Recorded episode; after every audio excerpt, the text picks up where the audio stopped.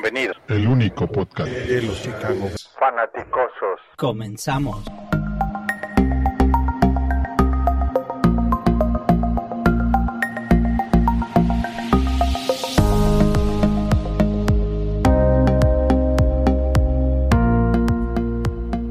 Muy buenas tardes, Bienvenido. días, noches, El único podcast de donde nos escuchen y a la hora que nos escuchen. Eh, bienvenidos a este espacio de Fanaticosos. Es el episodio número 2 de la temporada 2023 y hay muchas cosas que platicar. Como les decía la vez anterior, somos varios y todos vamos a irnos rotando y participando para darle contenido y sustancia a este asunto. Hoy eh, en turno, Matos, el buen Matos. ¿Cómo estás, Matos? Hola Master, hola Juancho, pues como siempre, contentísimo de estar con ustedes, de platicar de nuestro equipo. Al final se, no hay fecha que no llegue, plazo que no se cumpla. Nuevamente vamos a, vivir a la, la emoción de ver a nuestro equipo. Esperemos que, que el producto y la calidad de lo que veamos sea a la altura de nuestras expectativas. Y pues bueno, mientras tanto, pase lo que pase, pues estaremos aquí todos los fanaticosos platicando de nuestro equipo, ya sea celebrando o llorando, como lo hemos hecho los últimos años, ¿no? Pero juntos. ¿ah? Y eso, si no está la expectativa de, de- de- de nosotros, pues eso ya estamos acostumbrados, ¿no, Juancho? Sí, mira, al final las expectativas eh, siempre son muy altas y, y por eso siempre he dicho que expectativa menos realidad igual a desdicha. Y para muestra, pues los Chicago Bears. Esperamos eh, que todo, todo por ahí se acomode en los astros y que este año nos toque nos tiene, lo que nos deben. Eh, ¿Por qué no empezamos por el partido de pretemporada número 2? Pero antes de entrar al parti- partido de pretemporada, Matos, te pregunto, y a Juancho también, en ese turno lo vamos a hacer, en ese orden, ¿cuál es tu, es un tema de cada año, ¿cuál es tu opinión de que no haya jugado Fields y bueno, la mayoría del primer equipo en este partido número 2, tomando en consideración que ahora solamente son tres partidos de pretemporada y que pues hay mucho que, que coordinar, ¿no? Mira, hay opiniones encontradas, ¿no? Al final, en mi particular punto de vista, yo creo que, que entre más los pongas a jugar, entre más reps tenga un coreback, sobre todo en la situación en la que está Justin Fields, es mucho más saludable. Evidentemente está este argumento de la parte de las lesiones y que no lo vas a exponer, pero bueno, al final la exposición a las lesiones es algo con lo que viven ellos, ¿no? Entonces, a mí en lo particular me hubiera gustado verlo jugar por lo menos dos series, por lo menos, ¿no? Sobre todo para que no perdiera ritmo.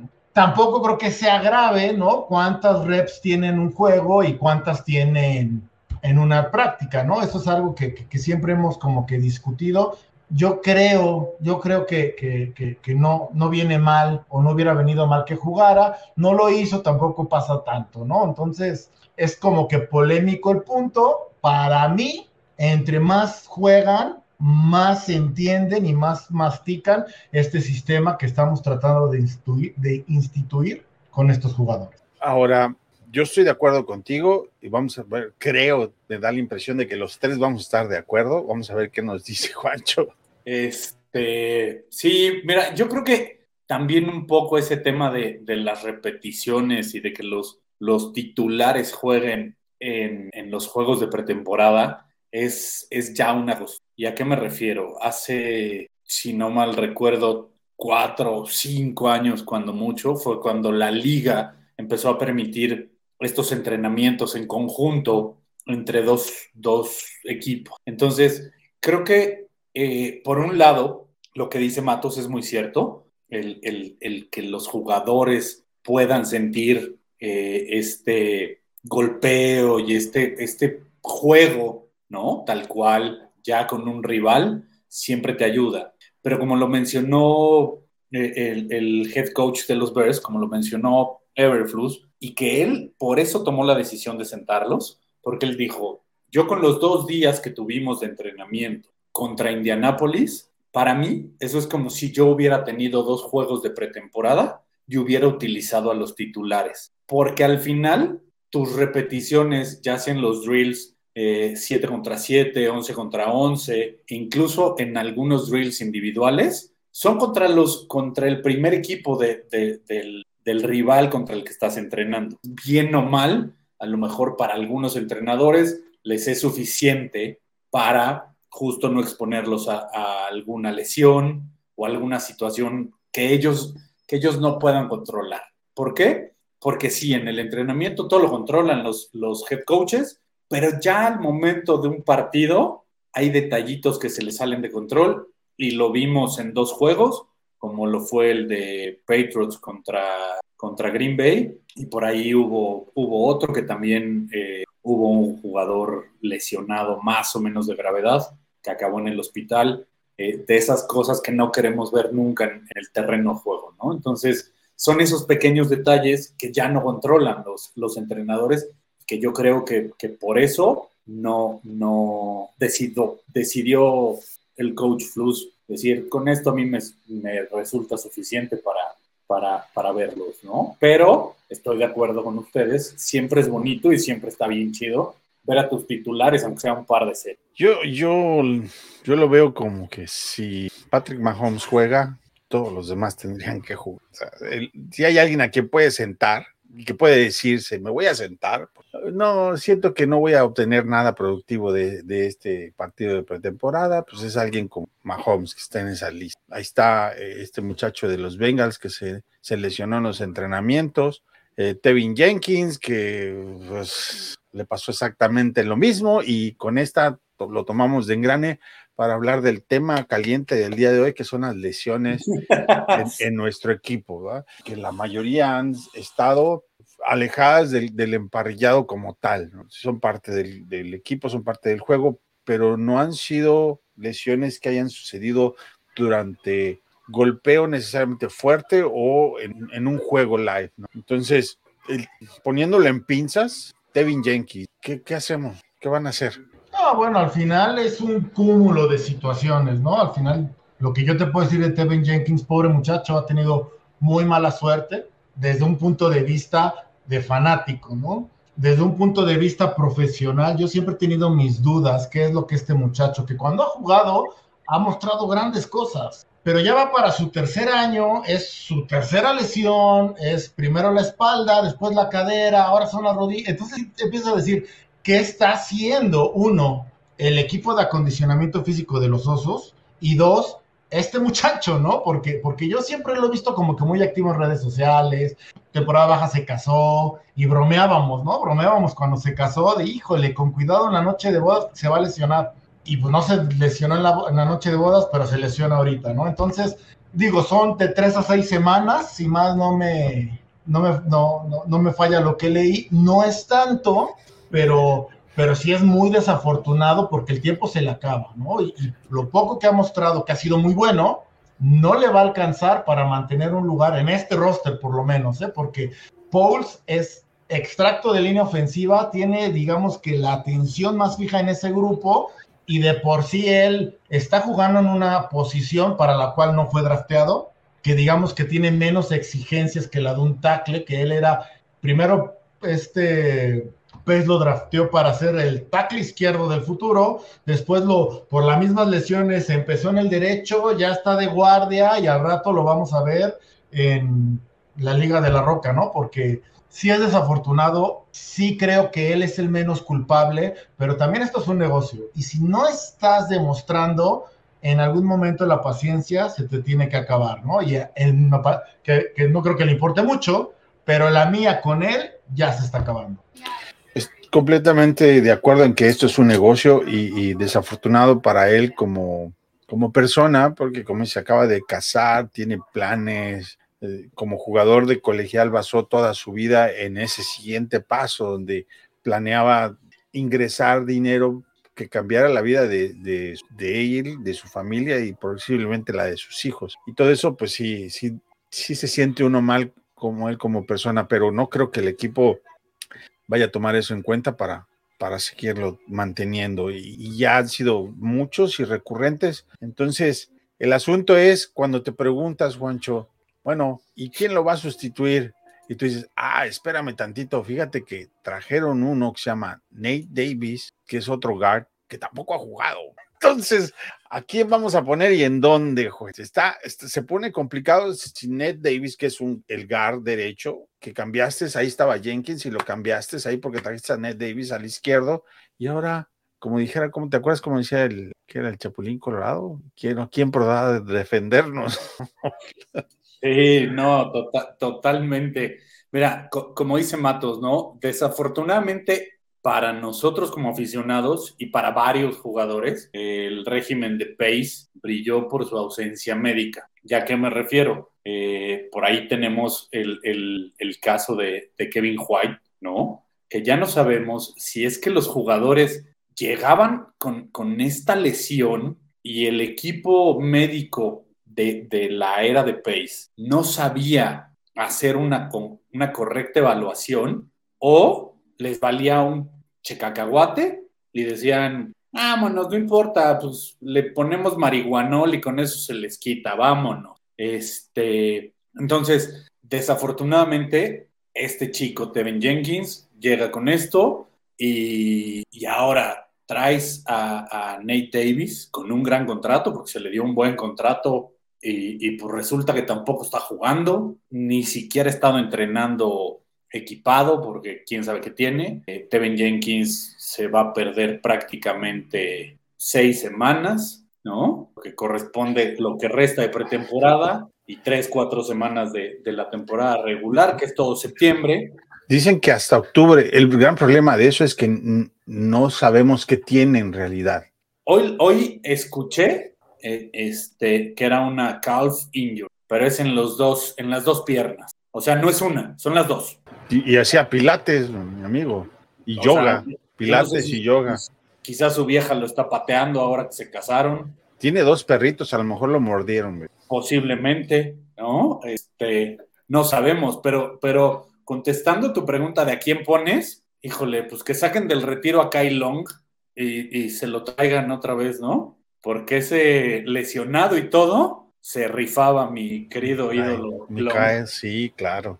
Pero, Mira, no, está- mira, hoy, hoy lo que están haciendo, que era lo más lógico, ¿no? Pues fue regresar a, a- a Lucas, a Patrick, de, de centro y poner a Whitehead de, de guardia, Pero Lucas está lesionado. pero hoy entrenó de centro. Pues sí, pero está lesionado, no, no va a empezar. Mira, guards como tal, de acuerdo al roster, está Jaitre Carter, Dieter Eiselen, Gabriel Hoy, Gloriosas elecciones de, séptima y sexta ronda, creo, ¿no? Logan Stenberg y acomoda, desacomodar ahí a Lucas Patrick.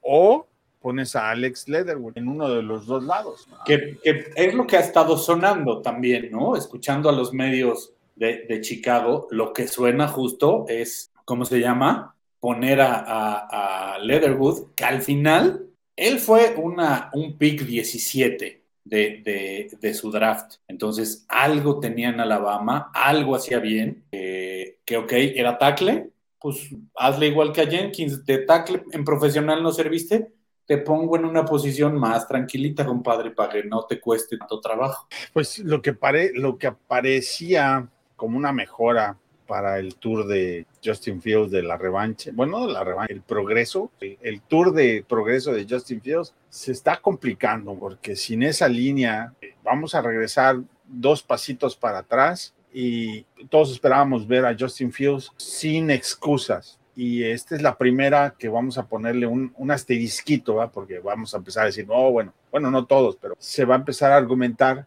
por parte de algunos es que no tiene línea porque están lesionados y empezamos y todavía no empezamos y ya empezamos. ¿Sí me, sí me doy a entender? ¿Sí me doy a entender?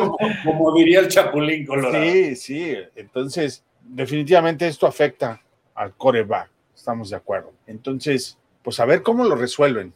Yo no sé cómo le vayan a hacer. Ah, haya sido como haya sido, lo tienen que resolver y ya no les queda mucho tiempo. La verdad es que no les queda mucho tiempo. No hay nada.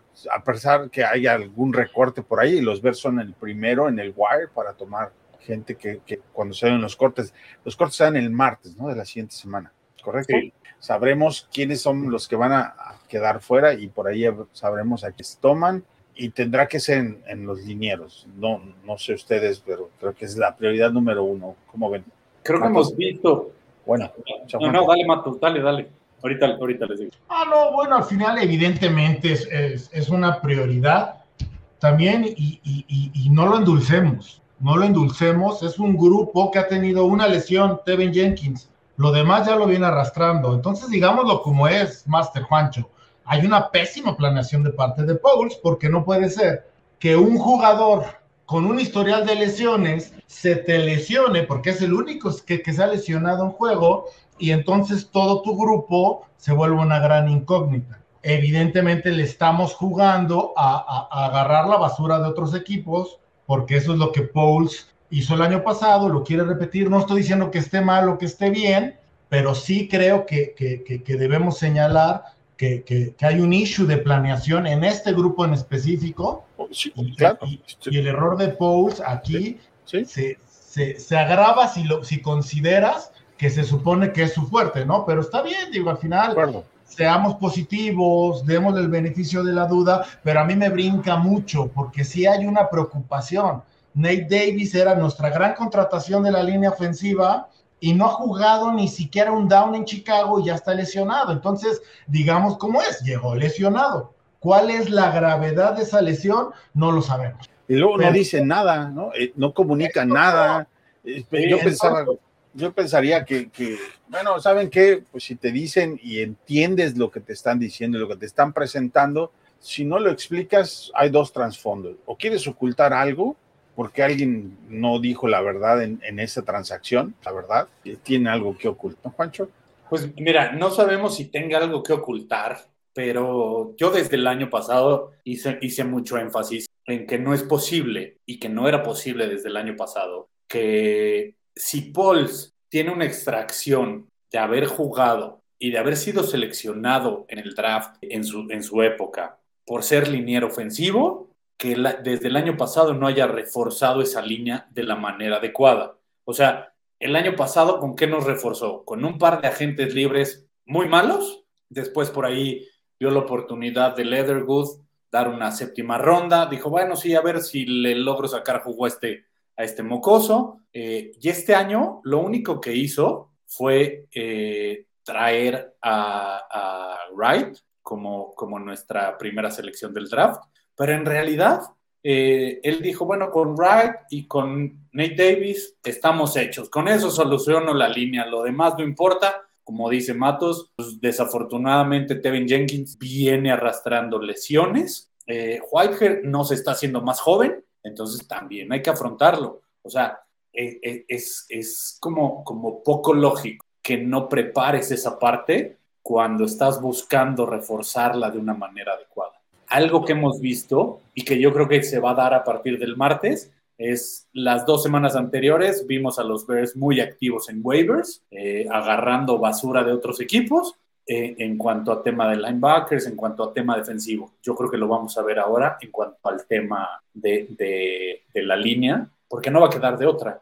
Eso es así de fácil. Total. Y aparte, se, se empeora la planeación o, cómo está armando esta línea por parte de Pueblos, porque él tra ellos trajeron a Lucas y Lucas Patrick el año pasado no participó en la pretemporada porque estuvo lesionado y luego en la temporada se lesionó. Ahora ha participado poco en la segunda pretemporada y si va a ser tu centro, esa química que hay entre el quarterback y él tiene que existir. Estoy de acuerdo que todos tengan la, la habilidad de jugar todas las posiciones, pero el centro para un quarterback es muy importante. Pregúntaselo a, a Saturday y a, y a, Manning. Entonces, bueno, por ahí ya empezamos a, a, a notarle a Paul su, su, debe y su haber, ¿no? Porque aquí, aquí sí anotamos todo, ¿no? no se va nada. Aquí ya, en este rubro, ya, ya empieza a, inclinarse a los números rojos. Sí. Em, empieza a terminarse el romance. Sí. Estoy de acuerdo, ya. Y con justa razón, ¿no? Tienen que empezar a ver cierta evolución. Y con esto vamos a.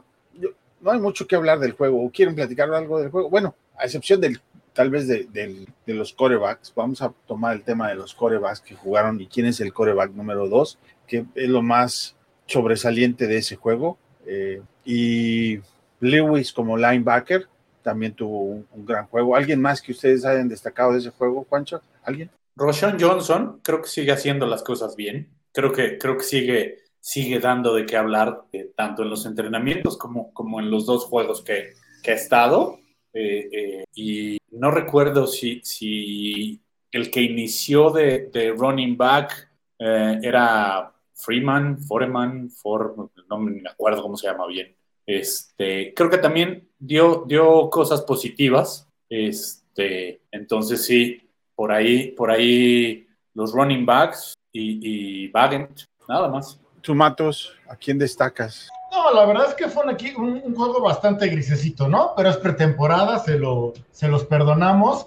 Evidentemente, Juancho cubrió a todos, o por lo menos fueron los que a mí también me, agarraron el, ojo en ese sentido. Creo que Rochon es, de verdad, ¿no? Me, me, ilusiona, me emociona por dos simples razones. Es un es el coreback, es el running back del futuro o de la actualidad, ¿no? Es un, es un running back que no cae al primer contacto y que cuando lo hace cae hacia adelante.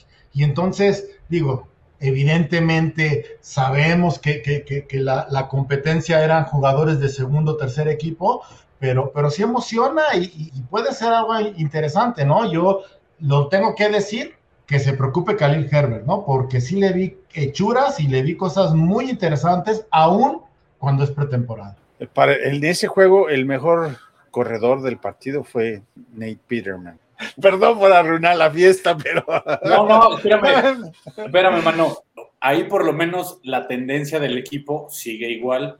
Ok, el, año pasado, el mejor corredor fue Fields. Sí. Entonces. Ok, sí, tienes razón.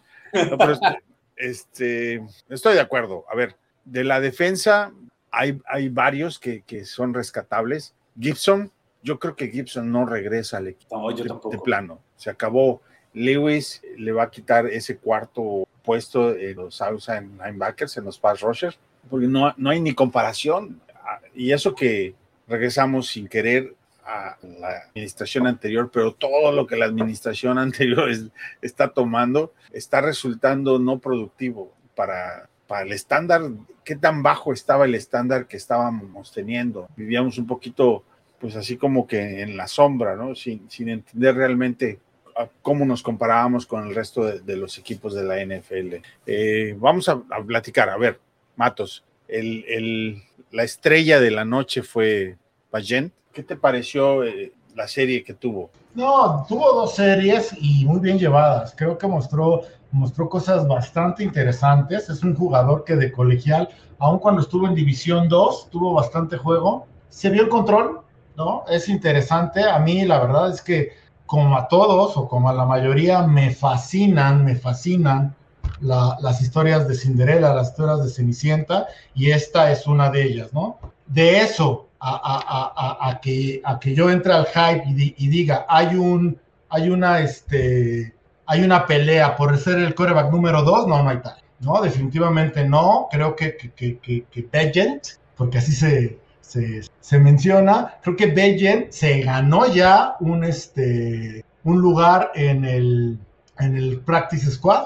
Lo prefiero mil veces a Nate Peterman, pero no, no, yo no iría tanto a ponerlo como quarterback número dos. De hecho, el plan, digo, y por favor, por favor, por favor, la idea es que ya sea PJ Walker o sea, o sea ninguno vea nunca el campo de juego, ¿no? Pero, pero no, si llega a pasar lo, lo peor, definitivamente prefiero a un veterano con experiencia en la liga, con, eh, un skill set muy similar a Justin Fields, que a Wagen, que mostró cosas padres en dos juegos de pretemporada y que puede llegar a ser algo más adelante. Pero no, digo, qué bueno, estuvo padre, Cinderella, poca madre, pero para mí no debe haber ruidos y ni siquiera esta, esta cuestión de debe ser el número dos, no, para mí no hay tal.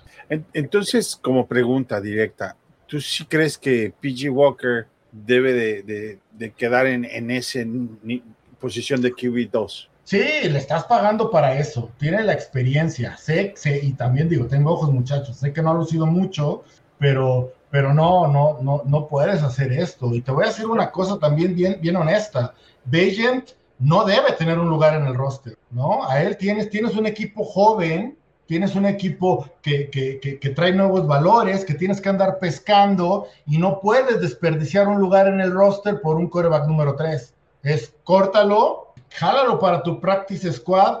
Para mí, ¿eh? Digo, mi humilde opinión, hay cero probabilidades de que otro equipo lo, lo, lo jale, pero si pasa, pues mala tarde, ¿no? Pero, pero para mí es eso, y no es nada contra el chavo que mostró grandes cosas, pero en, en el momento en que está el equipo, no creo que, que, que, sea necesario crear polémica o buscarlo por ese lado, en mi opinión, ¿eh? eh Juancho.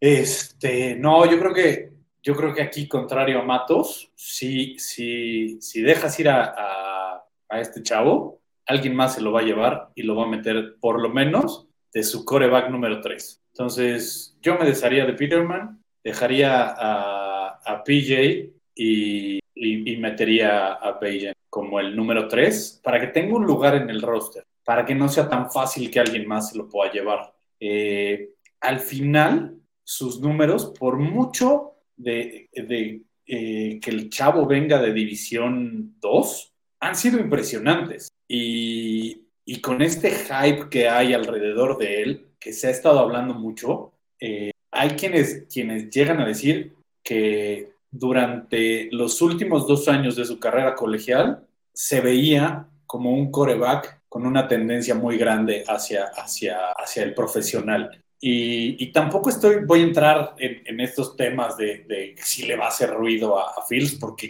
a ver, esto no va, no va a suceder, no va a haber manera de que eso, de que eso pase, pero sí lo dejaría como el tercer coreback y lo pondría a competir semana tras semana con PJ por el, por el segundo puesto, ¿no? Así, digo, y, y, y, no, nos vayamos, no nos vayamos tan lejos. ¿Qué pasó con, con Prudy, el de San Francisco, el año pasado, ¿no? Fue un tipo que llegó eh, con el último pick de draft y, y hoy en día está siendo el titular prácticamente. Y no lo hizo mal le faltó experiencia, obviamente, en los últimos Juegos de San Francisco, le faltó experiencia, pero demostró que a pesar de haber sido el, último pick de draft, lo hizo muy y, y, así como, como este chavo, ¿no? Como Prudy, pues nosotros podemos hacer lo mismo con este Bayent y dejarlo en el equipo y que haga,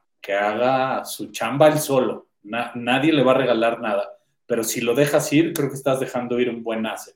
Datos curiosos de, de este chico, Tyson. Eh, por ahí eh, leí un artículo donde el colegio a donde él fue, que es Shepherd, ahí estudió su mamá y su papá. Su papá es, es profesional de campeón de, de, de, venciditas de brazo, arm wrestling, ocho veces campeón con la mano derecha y siete veces campeón con la mano izquierda. Ándale. A nivel profesional, hay unas ligas, porque ya saben que, sobre todo en los países de, de habla inglesa, hacen ligas de todo, hasta de canicas, y todos son campeones en todo. Pero eh, el señor sí, en esa parte, su papá de este muchacho sí es reconocido como superstar. ¿verdad? Entonces, por ahí decían que tiene un poquito de eso de, estar acostumbrado a la competencia, a, la exigencia de tratar de ser mejor mentalmente, lo que, lo que te lleva a tratar de ser mejor.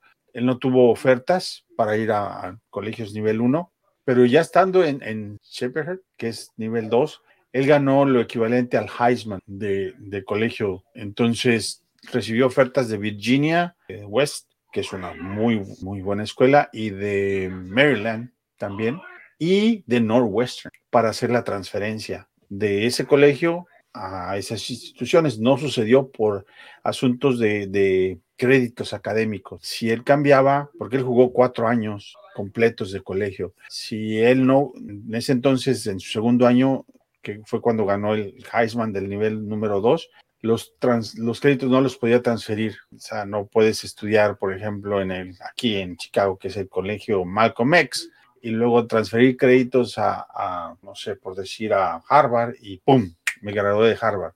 No, no sucede.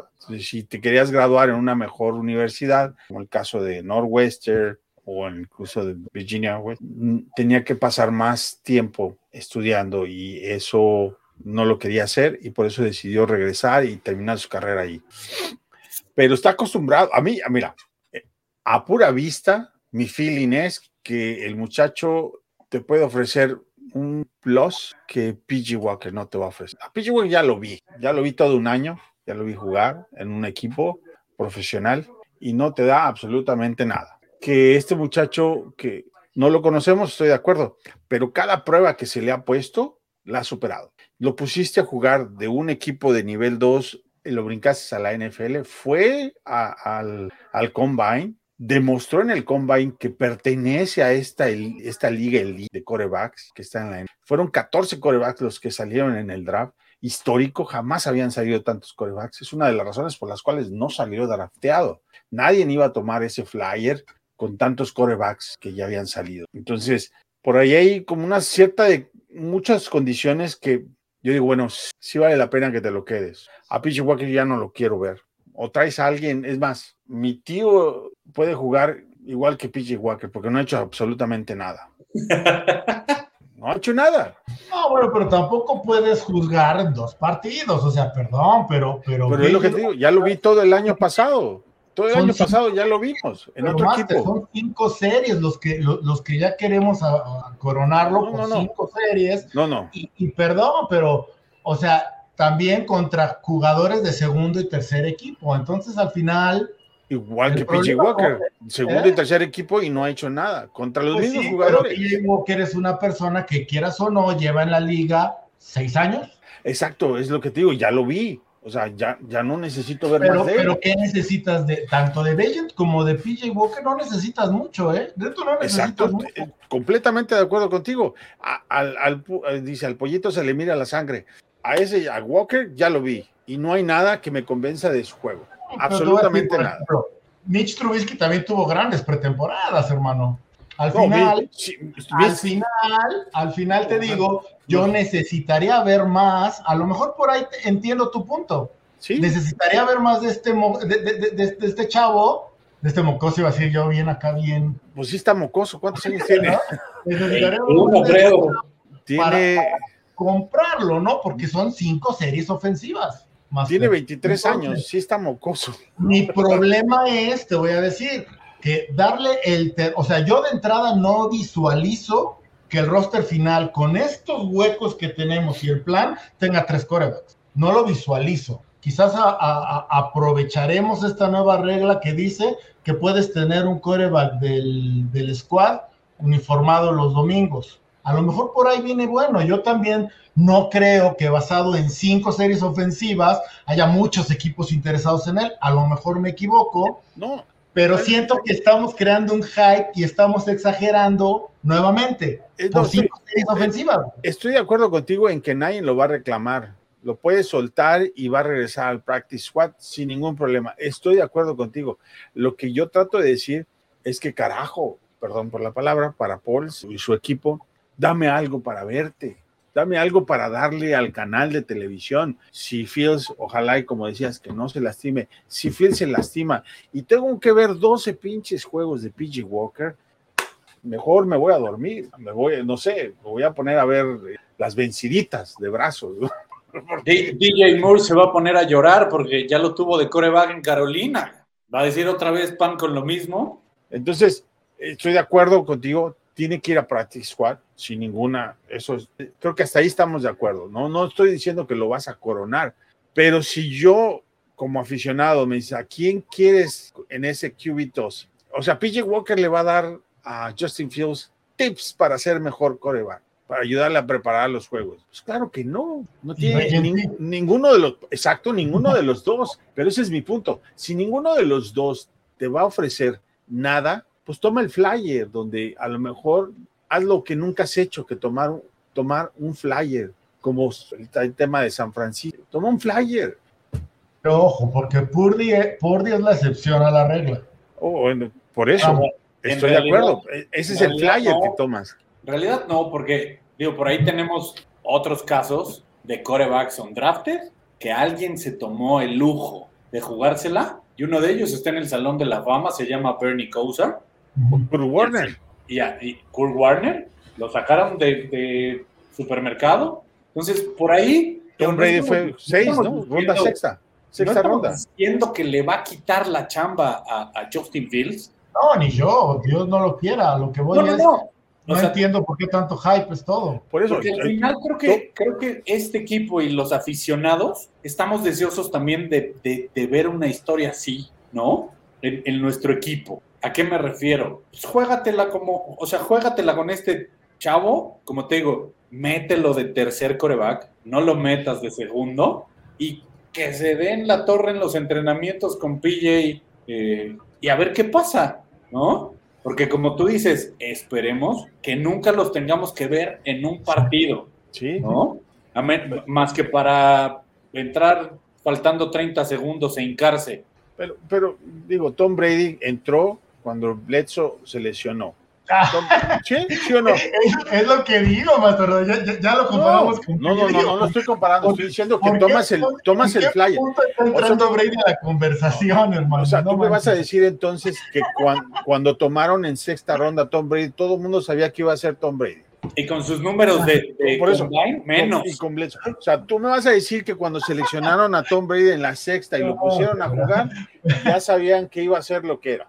Bueno, o mira, cuando lo sacaron de la, de la Liga Arena, todo el mundo sabía que iba a ganar el Super Bowl. 2.0, venga, pues no digo nada, pero ojalá ¿cómo, tengan razón, pasa, pero... pasa saber si dices, no, me voy a quedar con PJ Walker porque, pues porque es la opción más, más safe. Pero es que no más safe. buscas algo safe cuando hablas de tu coreback 2. No, no, no, no safe.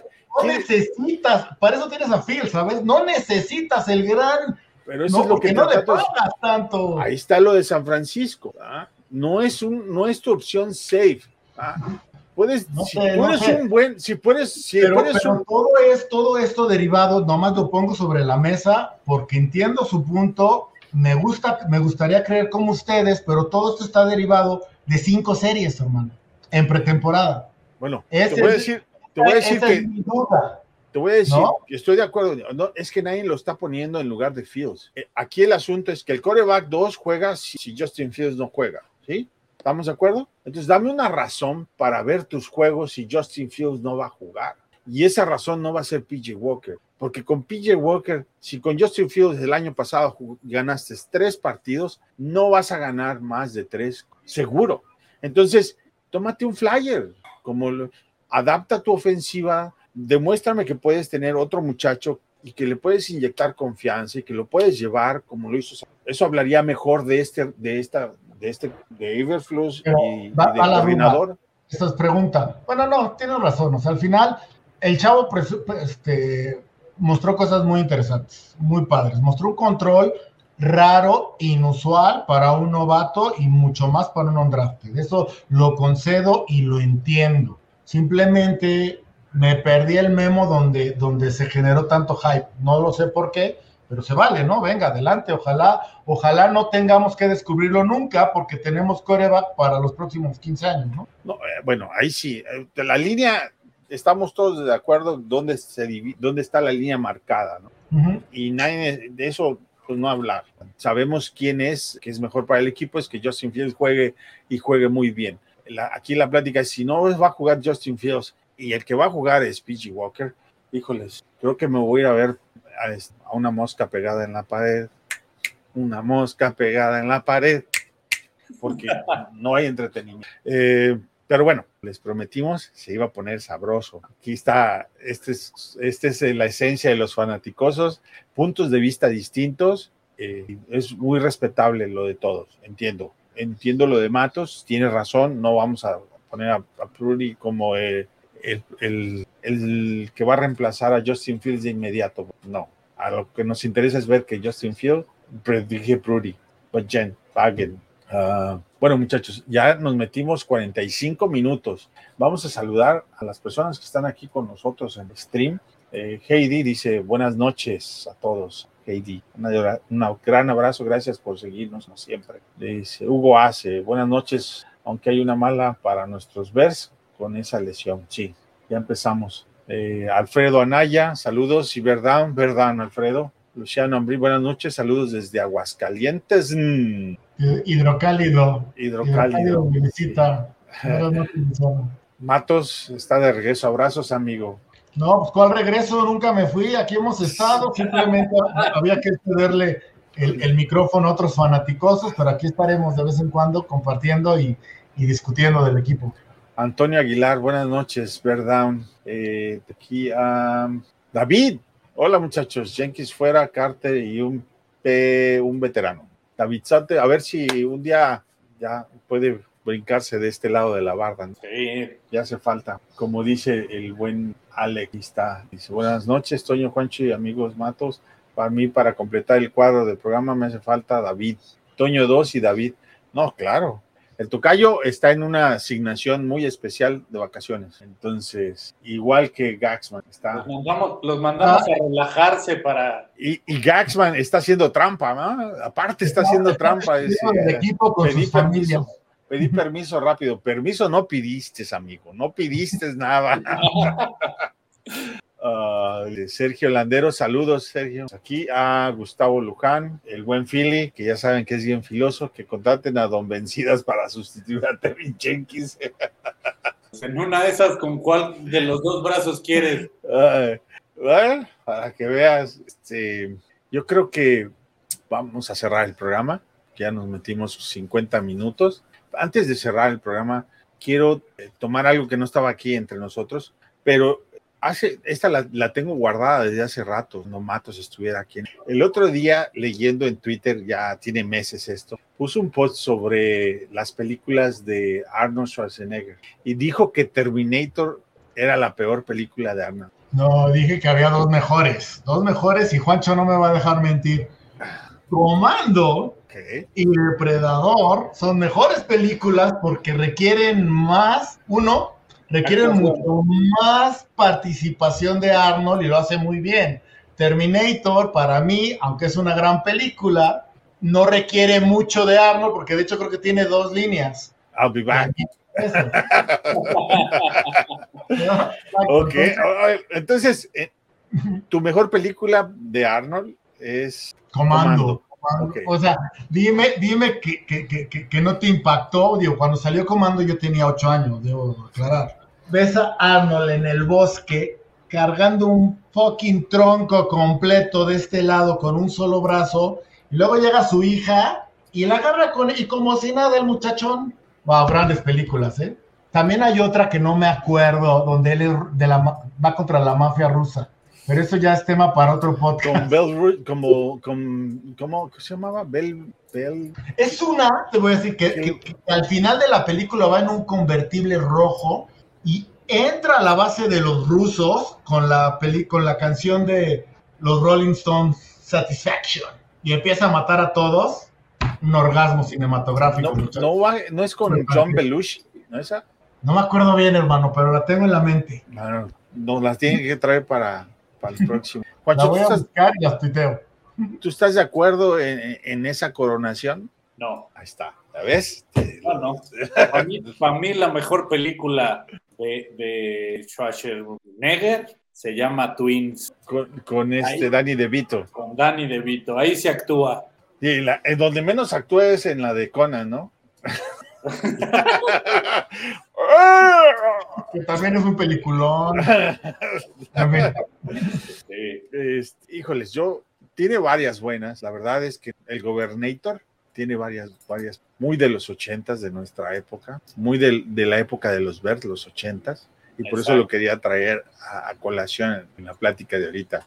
Si algunas, algún tiene por ahí una idea de qué película, de, coméntenos en Twitter qué película de Schwarzenegger es la que más les ha gustado.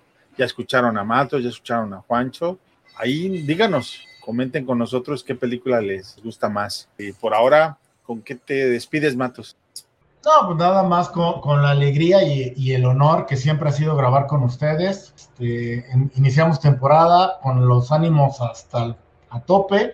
Esperemos que, que este año sea distinto y, y como siempre lo estaremos viviendo, llorando, celebrando juntos. Un abrazo a todos, homies, y gracias por estar con nosotros. Y Juancho, ¿tú con qué te despides? Eh, híjole, pues que ya tenemos temporada a la vuelta de la esquina y eso está bien, bien, bien interesante. Digo, eh, falta un juego de pretemporada, pero aún así ya, ya tenemos todo y creo que todos estamos ansiosos porque, porque llegue ese primer juego y ver realmente qué cara nos van a mostrar estos. Yo con eso me quedo. Y, que ojalá y sí le den oportunidad a, a Beijing. Pues ya veremos qué, qué, aciertos y qué errores tienen los que tienen el control equipo. Eh, del PlayStation. del PlayStation, que no nos dejan jugar.